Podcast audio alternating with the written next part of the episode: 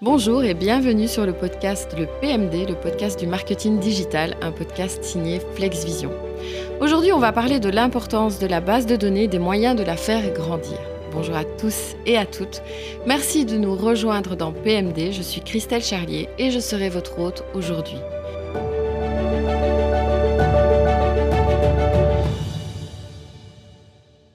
Pourquoi j'ai choisi de vous parler de base de données aujourd'hui?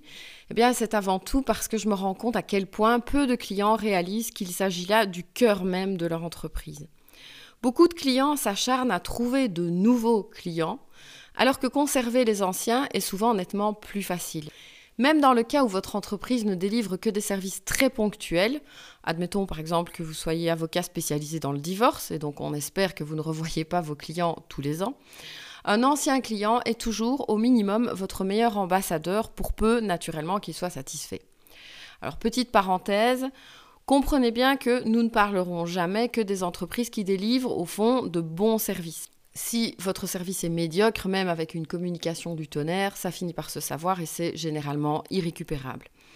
Donc pour peu que votre client estime que vous l'avez aidé à un instant T à résoudre un de ses problèmes, il peut soit redevenir un client récurrent bien plus facilement qu'un nouveau client, soit devenir votre ambassadeur auprès de nouveaux clients et donc augmenter le degré de confiance qu'on accorde à votre entreprise. En somme, rien n'a plus de valeur que votre base de données puisqu'elle représente une grande partie vraiment de la valeur intrinsèque de votre entreprise. C'est d'ailleurs le portefeuille client qui fait souvent monter le prix d'une entreprise sur son marché. Si vous revendez un salon de coiffure, il a une certaine valeur, mais si vous le revendez avec toute la base de données de clients passés, sa cote monte évidemment. Quand on commence à travailler avec un client chez FlexVision, on lui demande généralement ce que contient sa base de données afin de voir comment on va pouvoir l'exploiter. Grosse surprise, il arrive parfois qu'il n'en ait tout simplement pas ou qu'il s'agisse simplement d'un Excel désordonné. Quand le client travaille avec un CRM, parfois il est ultra incomplet. Ou bien on va avoir le nom et le téléphone, ou bien on a le mail, mais pas d'autres infos. Bon, ce qui au fond est déjà pas mal parce qu'en marketing, vraiment ce qui est important, c'est avant tout l'adresse email. Mais, pardonnez-moi l'expression, la plupart du temps, c'est un peu le foutoir. Alors, on va voir un petit peu ce que c'est d'abord qu'une base de données bien gérée. Le minimum du minimum, comme je viens de le dire, c'est l'email. On peut déjà en faire mille choses.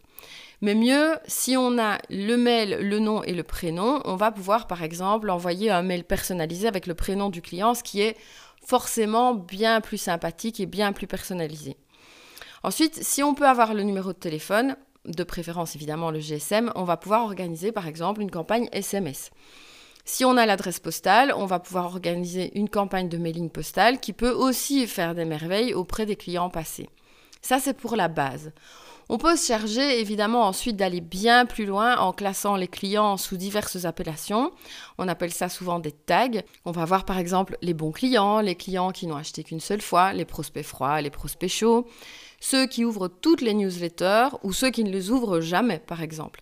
Et chaque sous-groupe va être traité différemment dans la stratégie marketing.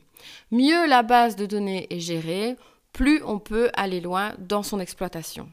Maintenant, toute la question est de savoir comment on peut faire grandir cette base de données. Alors, il ne s'agit pas de réinventer la poudre. On va déjà commencer par ce que vous avez et on va tenter de compléter les données manquantes. Oui, ça prend du temps, mais vous verrez, ce sera utile sur le long terme. Rien ne vous empêche, par exemple, d'appeler vos clients en leur expliquant que vous mettez à jour votre base de données. Ça va vous permettre en plus de générer une nouvelle prise de contact. Alors, je sais que beaucoup de clients ont peur de faire cette démarche parce qu'ils ont avant tout la crainte que certains demandent à ne plus faire partie de cette base de données. Pourtant, c'est tant mieux. Quand quelqu'un demande à quitter votre base de données, c'est qu'il n'est pas intéressé. Or, vous n'avez pas besoin de clients qui ne sont pas intéressés. Le but, c'est de créer une base de données efficace pour de vrai et pas de collectionner des adresses mail périmées. C'est un point vraiment important. Il ne faut pas craindre les désabonnements. Un désabonnement ne signifie pas forcément une insatisfaction, mais par exemple le fait que le client n'a plus besoin de vous. On verra plus loin comment s'assurer qu'il reste par des moyens simples et efficaces. D'ailleurs, si vous avez une grosse base de données un peu trop périmée, N'hésitez pas à envoyer un mail de mise à jour. Intitulez-le par exemple Mise à jour de vos données et demandez à vos abonnés de préciser s'ils souhaitent recevoir vos informations à venir et permettez-leur de se désabonner au besoin. Toutes les plateformes d'emailing comme Mailchimp, Mailjet et toutes celles qui existent permettent le désabonnement en bas du mail. Vous pouvez aussi créer un formulaire d'inscription complet demandant toutes les données dont vous avez besoin. Alors, ça semble parfois un petit peu compliqué parce qu'il s'agit de créer une landing page sur laquelle le client inscrit ses coordonnées. Bon, ça, si la démarche vous semble un peu complexe, vous allez trouver des tas de tutos euh, en ligne un peu partout. Et puis sinon, bah, consultez une agence de communication spécialisée dans ce genre de service. Une fois que vous avez fait le tour de l'existant, donc de ce que vous avez déjà, viendra le moment de générer de nouvelles inscriptions. Alors bien entendu, la première chose est de vérifier que chaque nouveau client effectif est bien encodé dans votre base de données. La plupart des outils de vente prennent déjà en compte cette possibilité et offrent en général tout le nécessaire. Donc cette partie-là devrait être généralement simple. Si vos clients achètent sur place, par exemple dans votre boutique, vous pouvez mettre en place un système de carte de fidélité permettant de recueillir les informations. Ça permet évidemment de fidéliser les clients, mais ça le convainc également de vous partager ces informations. Euh, ça, il existe des tas de systèmes que vous pouvez trouver très simplement sur Google. On sait qu'un programme de fidélité encourage des achats supérieurs. Hein. Une étude de Bain Company euh, prouve que la valeur du cinquième achat était 40% supérieure à celle du premier et le dixième est 80% plus important, ce qui est clairement énorme. Un programme de fidélité coûte aussi moins cher que l'acquisition de nouveaux clients. On, estime que c'est entre 1 et 25 fois moins cher, c'est pas peu dire donc. Enfin, si vous mettez en place un programme d'ambassadeur garantissant par exemple une réduction aux clients qui vous en apporte un autre, vous vous assurez un effet boule de neige vraiment intéressant. Ensuite viennent les tout nouveaux clients. La question est d'abord de savoir, comme on en a parlé dans d'autres épisodes, quel est le problème de votre audience. Si vous vendez des fleurs, vous allez penser que votre client n'a pas de problème à proprement parler et vous auriez tort en fait en soi. Bien entendu, le terme ici de problème va sembler fort, mais on va plutôt appeler ça donc une préoccupation ou un intérêt. On peut susciter le besoin d'à peu près tout chez beaucoup de gens. Vous avez sans doute déjà été victime d'une publicité pour un produit d'appel ou pour un accessoire tendance. L'idée ici, c'est de parvenir à capter la coordonnée de la personne qui manifeste un intérêt pour votre sujet. Bon, je reviens sur l'exemple du fleuriste. Quelle peut être la préoccupation donc la question, le problème que peut rencontrer votre client potentiel. On pourrait par exemple imaginer qu'il cherche comment décorer son intérieur avec des fleurs, ou qu'il cherche quelles fleurs sont les plus appropriées pour un événement précis, ou encore euh, qu'il souhaite apprendre euh, à préserver son bouquet le plus longtemps possible. Mais voilà, vous avez déjà trois idées de contenu qui peuvent capter l'attention de votre prospect. Bien entendu, vous pourriez simplement créer un article de blog, et pourquoi pas, mais ici, on veut capter la donnée du prospect, pas uniquement son intérêt durant une minute ponctuelle. Parce que s'il lit votre article de blog, ensuite il est parti et vous n'avez pas la donnée. Donc, on va essayer de capter au moins son adresse mail. Comment est-ce qu'on va pouvoir procéder? Encore une fois, c'est plutôt simple. On va créer un contenu téléchargeable. On appelle ça un lead magnet, donc un capteur de lead en gros. Pour cela, vous allez devoir créer un contenu de qualité. On verra ça dans d'autres podcasts plus complets. Donc, ce contenu de qualité, vous allez montrer un aperçu euh, sur vos réseaux sociaux, par exemple, et l'échanger contre l'adresse mail. Donc, vous allez diffuser votre contenu partout au maximum pour augmenter ses chances d'être téléchargé par le plus grand nombre. Vous pouvez également sponsoriser vos posts un petit peu partout et bien entendu partager aussi sur vos propres réseaux sociaux personnels, voire demander à vos proches et employés d'en faire autant. Je maintiens qu'il est vraiment très très important que votre contenu soit de qualité. Il n'est pas question de proposer une page A4 faite en vitesse. Votre prospect en déduirait que votre produit ne vaut pas mieux que ce que vous avez livré là. Prenez le temps de bien faire ça. Chez FlexVision, par exemple, on propose un magazine trimestriel de 40 pages. Autant vous dire que c'est un lead magnet qui démontre efficacement nos compétences. Alors, quelques exemples de lead magnet. Alors, vous êtes photographe, vous proposez par exemple un guide pour trouver le bon photographe pour la bonne occasion. Vous êtes agent immobilier, au lieu de proposer la même chose que tout le monde, proposez par exemple ce qu'il faut savoir avant de vendre votre maison ou guide de la vente en cascade ou comment vendre votre bien pour acheter le suivant. Bref, vous répondez à une problématique. Vous êtes décorateur d'intérieur, un test de personnalité pour déterminer quel style d'intérieur correspond au prospect, avec un titre précis du style. Avant de changer de décor, passez notre test, quel style d'intérieur vous correspond? Évidemment, il reste toujours le service gratuit, qui est un service d'appel, mais c'est un peu simple. Alors dans le, style de lead magnet aussi qui fonctionne très bien, il y a les webinaires qui fonctionnent à merveille ou les lives privés. Donc euh, vous permettez à vos abonnés d'assister à un live uniquement s'ils sont inscrits. C'est un peu le principe quand même du webinaire. Allez, par exemple, vous travaillez dans la mode ou dans la beauté, bah, proposez des listes, euh, les listes des indispensables ou des conseils morphologiques. Vous l'avez compris, vous allez donc créer un vrai contenu qui apporte une vraie plus-value à la personne qui le télécharge. Ça va vous permettre petit à petit d'avoir une liste d'inscrits qui grandit de plus en plus et qui n'est pas forcément encore passée au statut de client. Ce sont des prospects qui sont intéressés par votre thématique. Maintenant, il va falloir trouver ce que vous allez faire de cette base de données qui grandit. Cette base de données, elle n'attend qu'une seule chose, c'est d'être convertie. Donc c'est le moment de lui écrire. On trouve dans cette base de données des clients passés et des prospects. L'idée, c'est de garder les clients sur le long terme et de faire passer les prospects au statut de client actif. La première chose, encore une fois, pour garder une audience sur le long terme, c'est de lui proposer quelque chose qui l'intéresse. Bien entendu, en première ligne, la raison pour laquelle les clients restent abonnés, ce sont les nouveautés et les promotions. Mais ce n'est pas forcément la première motivation qui fait qu'on reste dans une base de données. La première motivation, selon toutes les études, c'est d'apprendre quelque chose de nouveau ou d'être informé également des nouveautés. Il faut le savoir. Maintenant, imaginez que vous ayez acheté une nouvelle voiture. Vous ne comptez pas en acheter une nouvelle de suite, en toute logique. Qu'est-ce qui pourrait vous motiver à rester abonné aux newsletters de la marque? Ben, Je vais vous donner quelques exemples. Si la marque vous envoie des conseils d'entretien, ou si elle vous propose de faire partie d'un club exclusif qui va recevoir par exemple des promotions ou des invitations à des événements, ou bien si elle vous propose de recevoir des informations sur les mises à jour de l'application liées au véhicule, ou de recevoir des playlists musicales à écouter en voiture, ou des rappels saisonniers aussi très importants.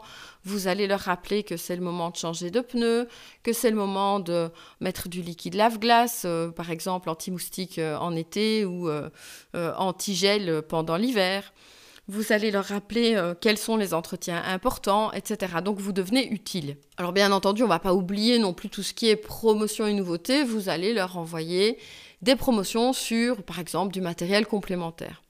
Si les newsletters sont utiles aux clients, il reste abonné et ouvre quand le sujet l'intéresse. Il ne va pas l'ouvrir toutes les semaines ou il ne va pas l'ouvrir tous les mois, mais il va l'ouvrir si le sujet est intéressant. Et d'ailleurs, vous allez pouvoir rapidement évaluer le niveau d'intérêt de vos newsletters en voyant leur taux d'ouverture. Du coup, vous pouvez espérer que ce client regarde en même temps les nouveaux modèles et il va penser à vous pour son prochain achat. Ou alors, quand il va entendre un de ses amis dire qu'il envisage de changer de véhicule, peut-être qu'il va penser à votre marque. En tout cas, il va devenir un ambassadeur plus présent. D'ailleurs, si vous pensez à terminer votre newsletter par un message du type Vous pensez que ce mail peut intéresser l'un de vos contacts? Transférez-lui ce mail. Les résultats seront exponentiels. Alors bien entendu, il est tout à fait possible d'améliorer les résultats de vos campagnes emailing. Pour ça, il faut respecter un petit peu quelques concepts et quelques euh, astuces qu'on va vous donner maintenant. Donc en premier, par exemple, si vous voulez vous assurer que votre audience va ouvrir votre mail, ben, tout est déjà dans l'objet. Si l'objet est accrocheur, vous aurez plus de chances que euh, le mail soit ouvert par euh, vos, destinataires. Cet objet doit donc être accrocheur, comme je viens de le dire, mais aussi clair, concis et informatif. Alors, comment être concis et clair Pour ça, euh, vous allez essayer de trouver une phrase d'accroche qui soit suffisamment courte pour transmettre votre message de façon euh, très évidente pour le destinataire. Exemple, si c'est une promotion, il faut que ce soit clair dans votre intitulé. Alors, vous pouvez aussi utiliser des chiffres ou des statistiques qui vont être des éléments accrocheurs dans vos objets d'email. Par exemple, si vous voulez promouvoir un produit, vous pouvez déjà inclure la réduction de prix ou le pourcentage de réduction dans l'objet de votre email pour encourager les destinataires à l'ouvrir. Ou alors vous allez essayer de personnaliser l'objet d'un mail. C'est une bonne stratégie pour inciter les destinataires à ouvrir l'email. Pour ça, vous avez besoin évidemment que votre base de données soit complète, comme on l'a dit. Vous pourriez très bien intituler votre mail euh, avec le prénom, donc par exemple Pascal, dans ce mail, euh, toute euh, notre actualité rien que pour vous. Évidemment que c'est beaucoup plus tentant d'ouvrir puisqu'on a l'impression qu'il a été spécialement écrit pour soi. Ce qui fonctionne aussi très bien, c'est de parvenir à créer un sentiment d'urgence dans l'objet de votre email par exemple, en laissant entendre que la vente spéciale euh, ne dure qu'un temps limité. Vous pouvez euh, inclure par exemple une phrase euh, dernières heures pour profiter de nos réductions exceptionnelles, pour inciter les destinataires à ouvrir et à réagir rapidement. Alors on vous conseille aussi d'utiliser un minimum d'humour ou de créativité avec donc un ton plus, euh, plus humoristique ou que, qui va se démarquer des autres emails que les destinataires reçoivent chaque jour. Ça peut susciter leur curiosité et les inciter à quand même ouvrir le mail, même s'ils n'en avaient pas l'intention au départ. Donc il faut vraiment comprendre que l'objet de votre mail, c'est à 50% ce qui va pousser votre audience à l'ouvrir. Alors, une deuxième façon d'améliorer vos campagnes d'emailing, c'est d'utiliser des images et des vidéos. On constate que les images et les vidéos ont un impact significatif sur l'efficacité du marketing par email. Euh, les images vont évidemment rendre le contenu plus attractif et aider à transmettre des informations complexes d'une manière plus claire et plus visuelle. Les vidéos peuvent également offrir une expérience plus immersive pour les destinataires et les aider à mieux comprendre le message de l'email. Mais par contre, vous allez devoir garantir une expérience de lecture optimale parce qu'un mail trop lourd ne parviendra pas forcément chez tous les destinataires. Alors, première chose, vous allez utiliser évidemment des images pertinentes et de haute qualité, haute qualité, mais sans être trop lourdes. Bon, pour ça, il y a des techniques évidemment, mais en tout cas, vous allez éviter les images floues, les images pixelisées qui ne vont pas rendre l'email très professionnel. Vous allez aussi choisir encore une fois des images qui correspondent à votre marque et à votre entreprise et qui vont quand même attirer l'attention de euh, leur destinataire. Alors au niveau des vidéos, c'est une vraie belle expérience. Elles peuvent être utilisées pour présenter un produit, pour donner des instructions, pour partager aussi des témoignages de clients euh, ou donner tout simplement un aperçu de la vie de votre entreprise. Attention qu'elles doivent être courtes et de haute qualité pour que l'expérience soit agréable. Alors, comme je le disais, il va falloir optimiser les images et les vidéos pour la taille du fichier parce que les fichiers trop volumineux vont ralentir le chargement de l'email et causer des frustrations pour les destinataires. On sait très bien que si ça prend longtemps à s'ouvrir, le destinataire il a déjà fermé le mail et il est déjà passé à autre chose. Donc compressez les images et les vidéos pour réduire leur taille sans perdre leur qualité. Pensez aussi à placer vos images et vos vidéos de façon stratégique dans le contenu de l'email il est important de les placer dans des endroits appropriés pour renforcer le message et inciter les destinataires à poursuivre la lecture. Euh, les images et les vidéos doivent être accompagnées d'une description textuelle pour les personnes qui ne peuvent pas les visualiser. C'est tout à fait faisable dans tous les outils de création d'email. Alors on en a parlé tout à l'heure pour tout ce qui était euh, objet de l'email, mais pour créer un sentiment d'urgence, ça peut aussi se faire au travers de l'email lui-même. L'idée de créer vraiment le sentiment que euh, l'offre, par exemple, est disponible dans un temps limité, va aider à euh, faire agir plus rapidement la personne qui a reçu l'email. Alors bon, on l'a vu, on peut le mettre évidemment dans l'objet de l'email, mais aussi dans le contenu. Dans le contenu, vous pouvez euh, utiliser des phrases comme agissez maintenant ou ne manquez pas cette occasion ou opportunité disponible jusque dimanche qui vont vraiment inciter le destinataire à essayer de se dépêcher pour ne pas manquer une offre. Une autre bonne technique pour susciter le sentiment d'urgence, c'est de parler euh, d'une disponibilité limitée. Par exemple, vous avez un produit qui n'est disponible que pour 100 personnes ou un service qui ne sera offert que pour les 10 premiers acheteurs. Ce sont en fait plein de petites techniques qui vont améliorer le score ou les résultats de vos emails. C'est vraiment important d'utiliser ça d'une façon ou d'une autre pour l'intégrer à votre communication. Alors au niveau de la créativité dont on a parlé déjà euh, au niveau des objets, vous pouvez également faire réellement preuve de créativité à l'intérieur de votre email. Alors ça doit correspondre évidemment au ton de votre entreprise.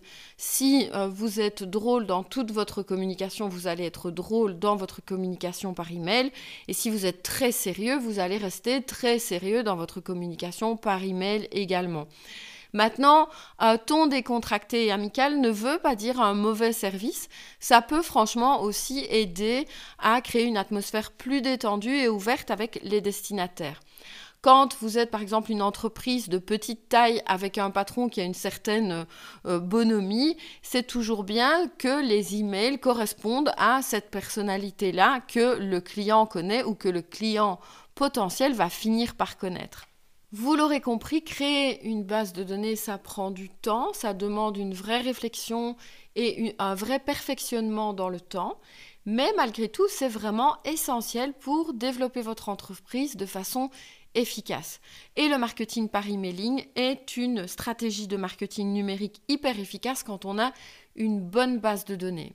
Pour en tirer parti pleinement, il est important de respecter les meilleures pratiques dont on a fait plus ou moins le tour ici, de penser aussi à la segmentation des listes de diffusion, à la création d'objets accrocheurs, à l'utilisation d'images, de vidéos, euh, la création du sentiment d'urgence, enfin tout ce dont on a parlé jusqu'ici. Et en suivant ces meilleures pratiques, vous allez réellement améliorer l'efficacité de votre marketing et augmenter le taux d'ouverture, le taux de clic et aussi le taux de conversion. Donc le taux de conversion, c'est vraiment le passage à l'achat. Encore une fois, comme on le dit à chaque fois, il est important de surveiller les résultats de chaque campagne pour essayer de bien comprendre ce qui a fonctionné et ce qui n'a pas fonctionné. Dans la plupart des outils d'emailing, vous pouvez aussi voir précisément où les gens ont cliqué. Il ne faut pas oublier par exemple d'ajouter vos réseaux sociaux, d'ajouter des, appels à l'action un petit peu partout et vous allez voir ce qui a précisément intéressé l'audience qui a ouvert votre email. Sur ce, je pense qu'on a fait un tour raisonnable et raisonné euh, de euh, tout ce qui est une base de données et comment l'utiliser. J'espère que ce podcast aura pu vous aider à mieux comprendre et à mieux entrevoir comment bien diriger la création de votre base de données et son utilisation. Si vous avez apprécié le podcast, comme d'habitude, je vous demanderai de penser à nous laisser des étoiles et à vous abonner pour être informé des prochaines sorties de notre podcast. En attendant, je vous souhaite une très belle semaine et on se retrouve la semaine prochaine. À bientôt!